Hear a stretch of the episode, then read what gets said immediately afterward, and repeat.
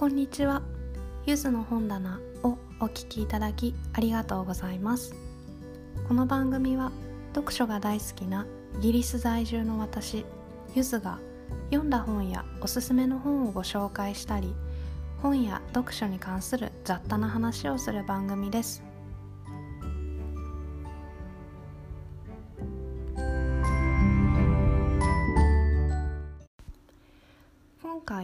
山本周五郎さんの「青べか物語」のレビューをしたいと思います。レビューですのでいつも通り以下5つの点からお話しします。1つ目著者作品の簡単な説明。2つ目あらすじ。3つ目感想。4つ目一言キャッチフレーズ。5つ目5段階評価です。それでは早速1つ目著者作品の説明ですが著者は山本周五郎さんです。1903年山梨県に生まれました。1926年文壇デビューを飾り1943年には直木賞に推薦されましたが受賞を辞退しました。作風は時代小説や時代小説で特に市政に生きる庶民や名もなき流れ物を書いた作品で本領を発揮しました。登場する人物に生きるヒントや眼蓄のあるセリフを言わせるというのが彼の特徴です。他の作家ではトルストイやサローヤンを好んで読んでいたそうです。1967年に亡くなりました。続いて本の概要ですが出版年は1964年。出版元は新潮社でね。ジャンルは時代小説歴史ものになります。ページ数は文庫で352ページ。テーマやキーワードは昭和初期浦安人間模様港町漁師町です。この作品をおすすめする人は昭和初期の、えー、古き良きあの浦安の人間模様を描いていますのでそういった少し昔のことを知りたい方ですとか時代小説がお好きな方におすすめかなと思います。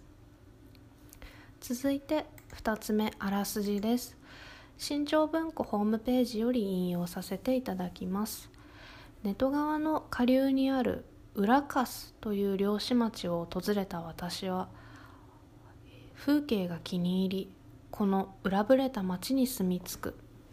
言葉巧みにボロ船青べかを交わされやがて蒸気歌詞の先生と呼ばれ親しまれる。貧しく素朴だが常識外れの狡猾さと愉快さを併せ持つ人々。その豊かな日々を巧妙な筆質で描く。自伝的小説の傑作です。え続いて 3, 3つ目感想です。山本周五郎の代表作とも言われるこの作品なんですけれども読んでいて本当に素晴らしいなと思いました。舞台は浦粕と呼ばれる漁師町でこれは昭和初期の浦安をモデルにしたと、え、言われています。人間関係を人間関係や人間模様を描いた連作短編集となっていておおらかな庶民の人間関係を描いています。で今2021年を生きる私が全てここに書かれている人々の行動だったり言葉だったりっていうことを完璧に共感できるとか理解できるっていうのは簡単には言えないなと思ったんですけれどもただ山本周五郎のこの書き方ですねこの主人公の視点が鋭い観察者のような、えー、視点で描かれることによってどこかこうそこに生きる人と今を生きる私との間に立っているこう橋のような存在になっていてこう不思議な感覚で読むことができました。でそのことによってよりそこの物語に出てくる人のリアルさだったり人間というものの生々しさやま本来の姿みたいなものをこう見せられているような気がしました。未来のことは何でも想像できたりこうしたいああしたいということはできるんですけれども、まあ、過去に戻るっていうことは、まあ、できないのでそういった意味でも、えー、昭和初期のもう覚えている人も少ないようなことを描くそれを残すという、まあ、この作品には大きなそういった価値があるのかなと感じました。で今は本当にいろいろなことが起きてで変化も激しい時代だからこそ人が本当に日々の営みをしていく日々を淡々と、まあ、生きていくっていうことが、まあ、どういうことなのかっていうことを改めて問いかけているような気がしました。でここで描かれる人々は決して今の私の感覚からするとちょっとすごいなって思うこうだらしなさがあったり、まあ、倫理的にどうなんだろうって思うこともあるんですけれどもだからこそしたたかさやたくましさって何なんだろうなっていうのを感じました。でただそこに生きている人々の生活やその人間同士の間で起きた出来事を記すという、まあ、記録にも近いような作品ではあるんですけれどもだからこそやっぱり人間の本来の姿をしっかり描いているような感じがして浦粕という街の姿を立体的なものにしているなと感じました。で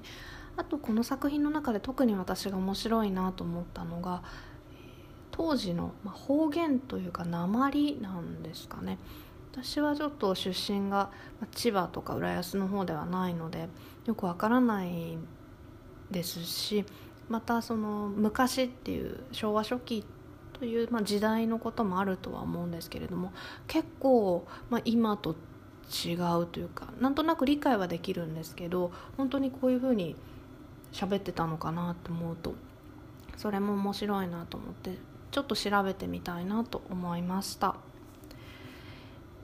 またこれ以降の感想は私が作っているハテナブログの方でも書いていますのでご興味のある方は是非読んでみてください、えー、ポッドキャストの番組のエピソード概要欄にリンクを貼っています。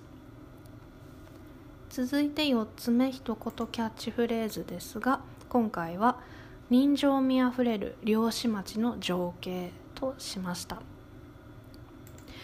続いて最後に5段階評価でおすすめ度をご紹介したいと思いますがこれはあくまで私の主観によるものですので参考程度にお考えください。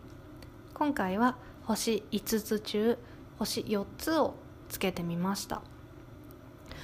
連作短編集ということでちょっと最初読み始めた時に、まあ、長いかなと思ったんですけれども、まあ、一つ一つの物語がかなり濃くて面白いので、まあ、こうこんなボリュームになるのも、まあ、そうなんだろうなと納得しました。で先ほども言った通り全てが全て共感できるっていうものではなかったんですけれどもだからこそ現代に残す残っている意味があるのかなと感じました。それでは以上です。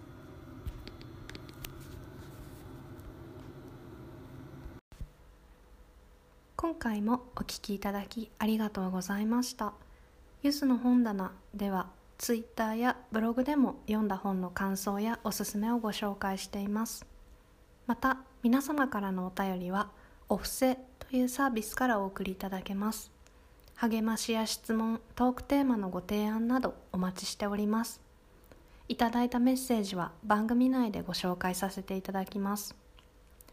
またゆずの本棚ではサポートプランを作成いたしました。単発もしくは継続をお選びいただけます。お便りと合わせて各リンクはプロフィールページやエピソードページに載せていますのでご覧いただけましたら幸いです。それではまた次回も聴いていただけたら嬉しいです。ありがとうございました。